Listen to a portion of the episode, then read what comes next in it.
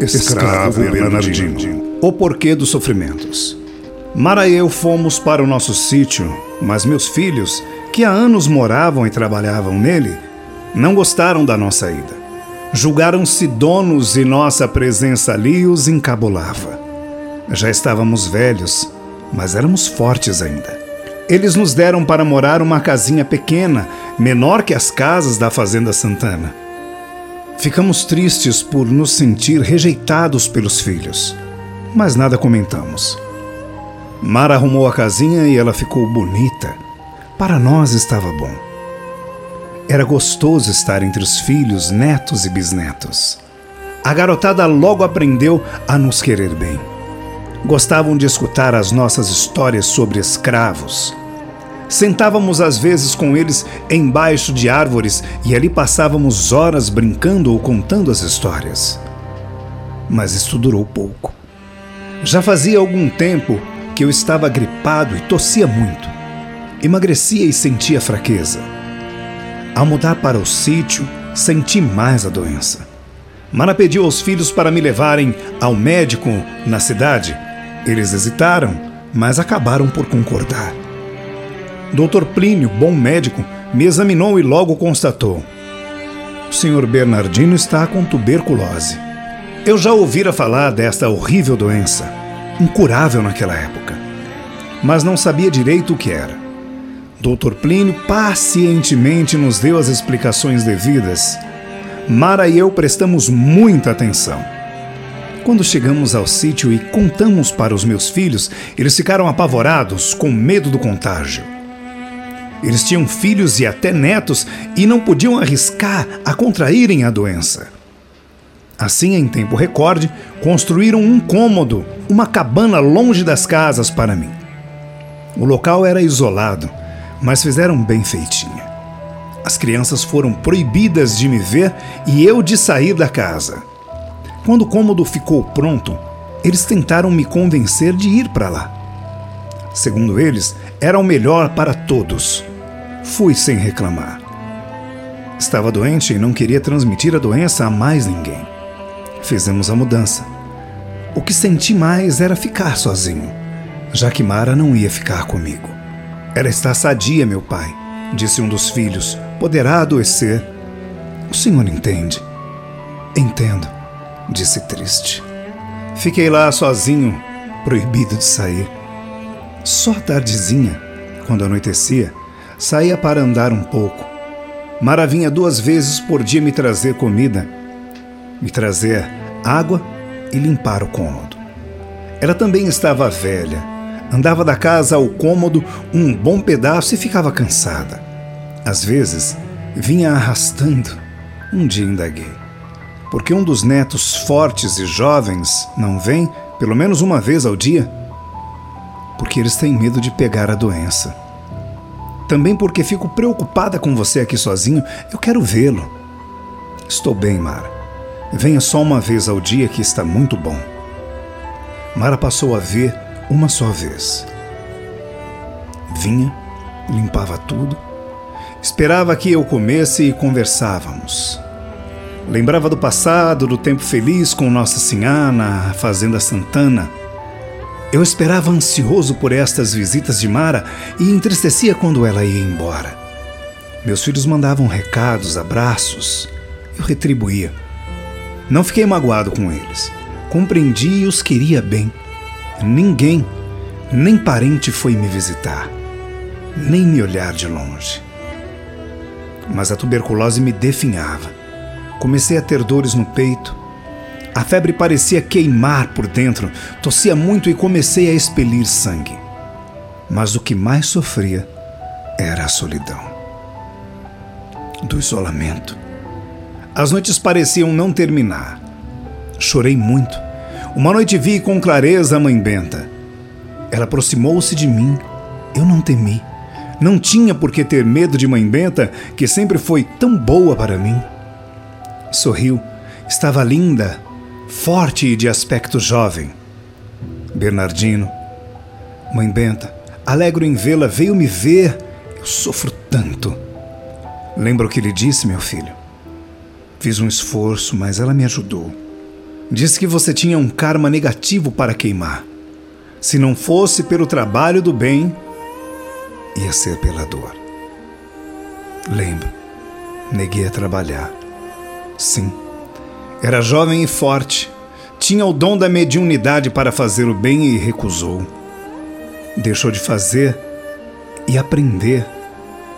Porque quem faz o bem a outros assim faz. E muito se aprende. Pensei que não ia sofrer mais. Mas me diga, mãe Benta, se tivesse trabalhado com a mediunidade para o bem, não precisaria sofrer como estou sofrendo agora? Bernardino, quando trabalhamos para o bem, temos oportunidades de aprender e tornar-nos bons. Nossos erros estão em nós, em nosso perispírito, como lama que necessita ser lavada, transformada. Ou fazemos isto pela nossa mudança interior, ou fazemos pelas lágrimas de dor, ou seja, pelo sofrimento. Estou tão só. Sinta Deus em você. Ajude-me. Sim, vim para ajudá-lo. Darei um passe que irá ter a bênção do sono, mas minha maior ajuda é lembrá-lo da oração. Deve ser resignado, aceitar todo o sofrimento com paciência, porque, Bernardino, se não sofremos com resignação, o sofrimento pouco adianta. Não está sendo castigado a dor é companheira abençoada que nos ajuda a transformar para melhor. É pela dor que tantas vezes recorremos a Deus e nos lembramos dele. É pela dor que reconhecemos nossos erros e fazemos propósito de melhorar. Que Jesus o abençoe. Foi afastando e foi dando sono.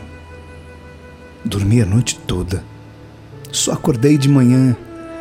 Na manhã seguinte, quando o sol clareava o meu aposento, pensei muito nos conselhos que Mãe Benta me dera.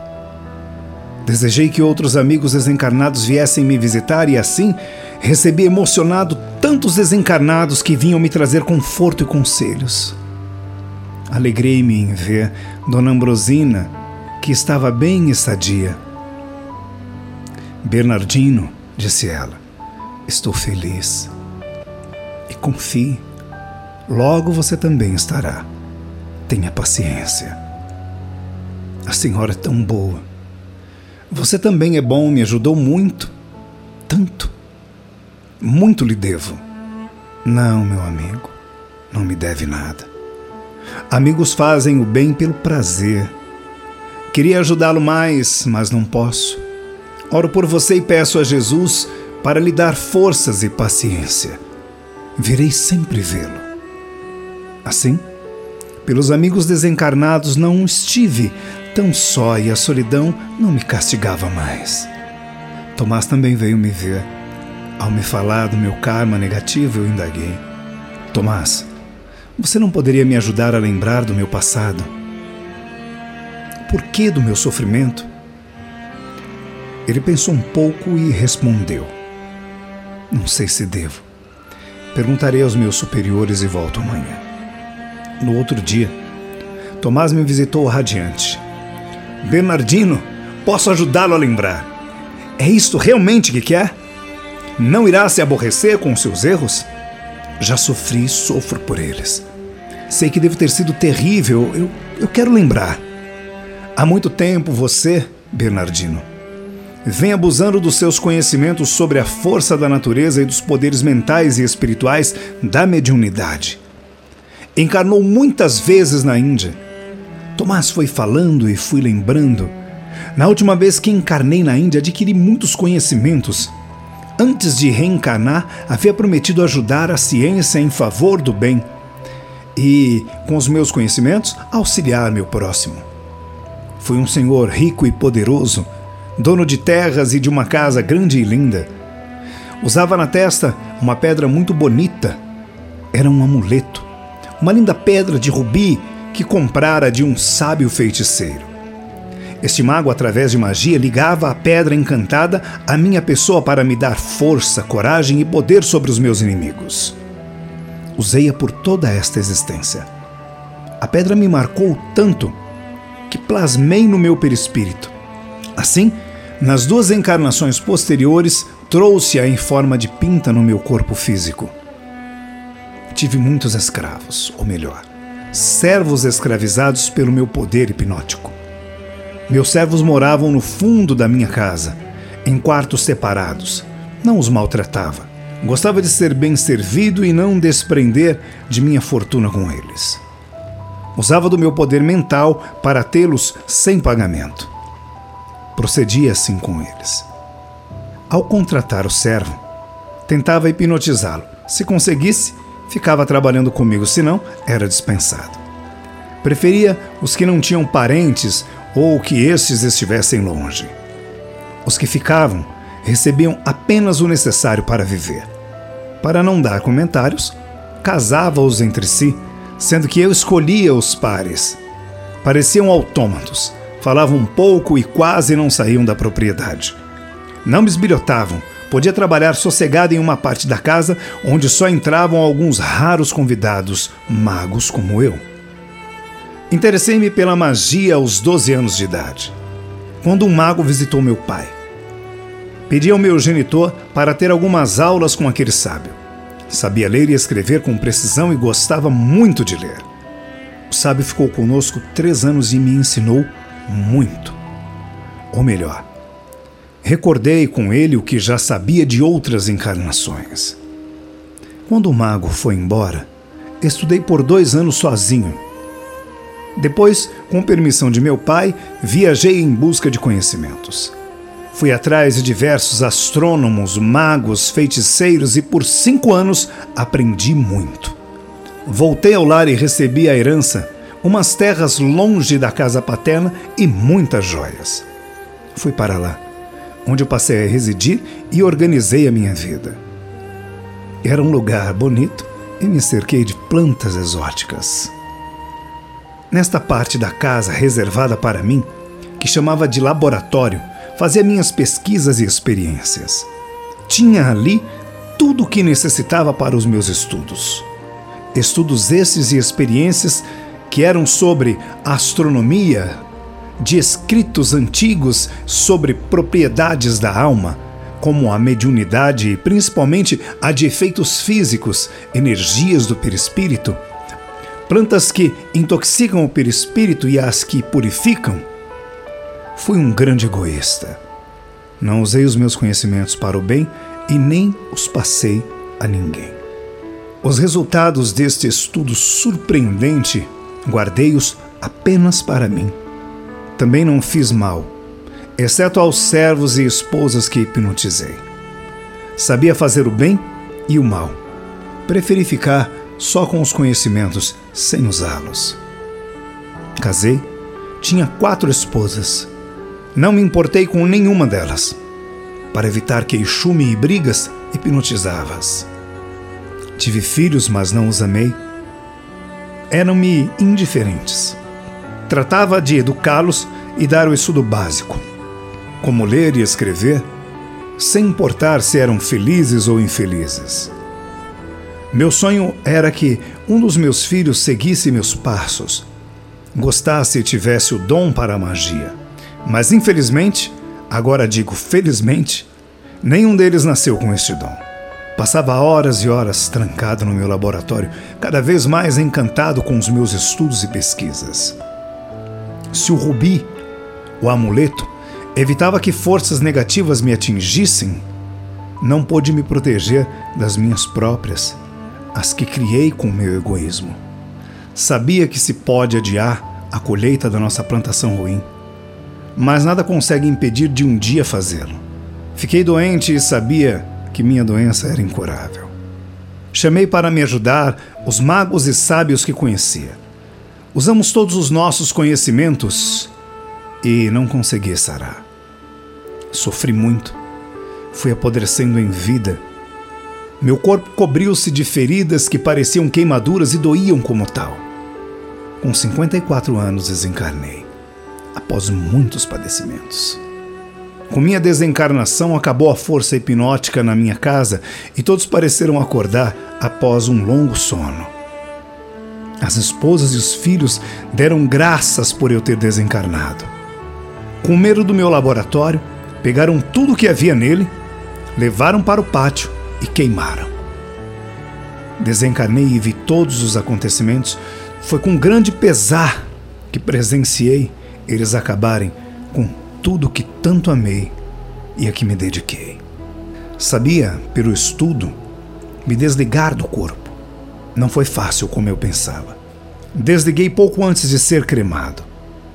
Pensei em ficar na minha casa, mas um bando de espíritos que escravizava perseguiu-me e me torturou por tempos, porque me achava fraco. Mas quando me recompus, acabei por lutar com eles. Tinha conhecimentos e forças mentais para dominá-los. Eles não me enfrentaram, preferiram me abandonar. Sozinho, vaguei e sofri sem descanso. Abusara de um dom precioso, a mediunidade, e da força do meu pensamento.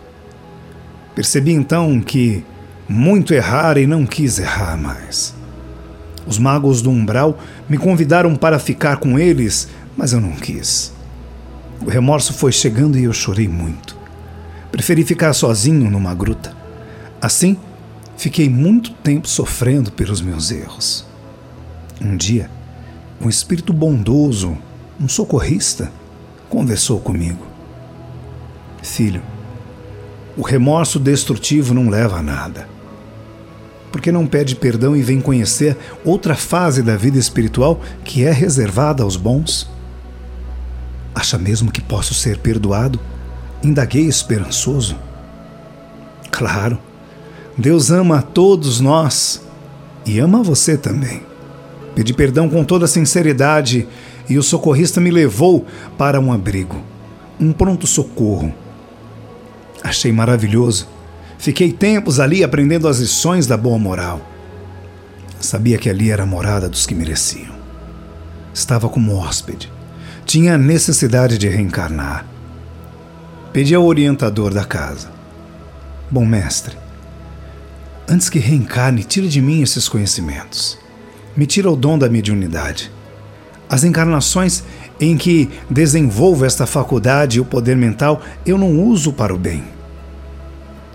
Conhecimentos adquiridos a nós pertencem. Você tem que vencer a si mesmo.